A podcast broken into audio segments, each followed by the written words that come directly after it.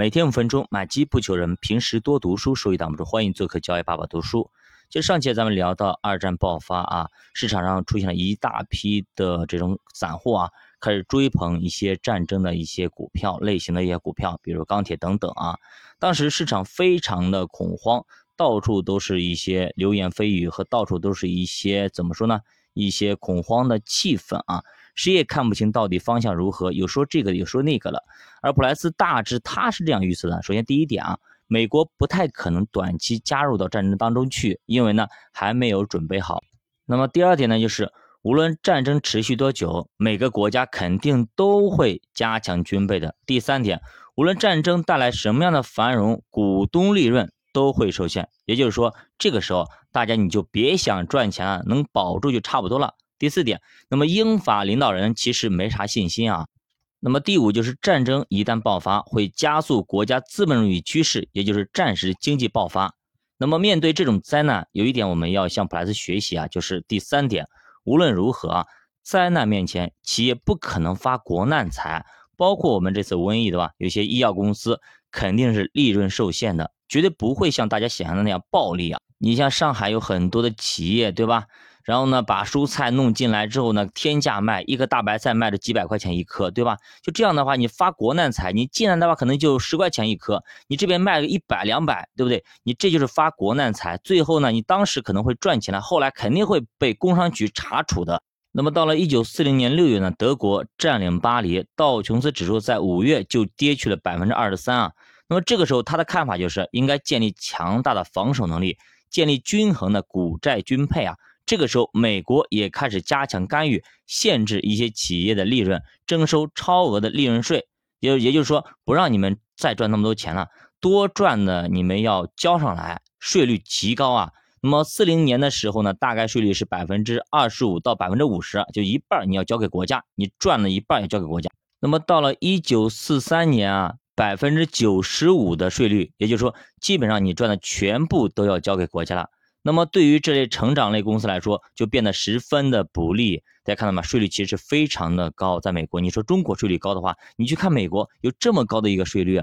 所以呢，可能我们赚一个亿，可能要在我们中国啊，可能要交个几千万，对不对？但是呢，你在国外那时候，你交赚一个亿，那么九千五百万要交上去，是非常可怕的啊。那这也就是说。那么，如果是富人们，他的税率是相当高的啊。像薇娅，他为什么逃税，对吧？他赚一个亿，他在杭州的话，有可能要交个两千万左右的税，对吧？但是你要到了上海注册虚拟的公司办公室，只需要交两百五十万，我给他算过，在退税的话，只能交，只要交一百多万就可以了。一边是两千万，一边是一百多万，那差了多少呀？所以说，薇娅为什么有那么多有动力去到上海去注册那些虚拟的公司，就是这个道理。所以说，大家不要去听那些什么所谓的税收专家也好，那些所谓的朋友、专业朋友也好，去劝你怎么样去规避国家税、偷税漏税、逃税等等这些东西。我告诉大家，现在没有查你，以后肯定会查你。等金税四期出来，这些东西早晚会暴露在日光之下。那么，面对百分之九十五的重税，那么很多企业主都选择把利润给降低。那么为什么这么做呢？我辛辛苦苦加班加点，对吧？一个月赚个一百万，要九十五万要交上去，对吧？那我还不如赚二十万呢，对不对？我那我少交一点，我也轻松一点，我躺平了嘛，对不对？我一分钱不赚，我就不一分钱不交，大概这样一个意思啊。所以说，你赚个一百万，辛辛苦苦也是赚；你赚十万也是赚。所以说，很多公司都选择把自己的利润给做低。那么，很多公司甚至就是把利润降到，就是降低到百分之二十二、百分之三十、百分之四十都有，就直接把利润给做低了。当然了，股票也会因着那么利润的下跌而下降啊。一九四一年，德国已经卷入了欧洲啊，这个时候大家是一片的悲观。但是呢，普莱斯却在这个时候发表了一篇文章。那这篇文章的名字叫做《为什么现在要买股票》。他说啊，表象之下情况并没有那么糟糕。那么虽然说大家已经看到股市已经连跌四年，但是收益和股息却创了十年最高。在普莱斯管理的收入和资本组合当中，也就是股债均配的组合，股票支付的股息可以产生百分之八的收益，那么债券部分也高于百分之三。所以当时想要忽悠大家投资，确实非常非常的难呢，因为有两点巨大的不确定因素：第一点可能会战败；第二点政府会控制经济，那么企业业绩就不可能会好。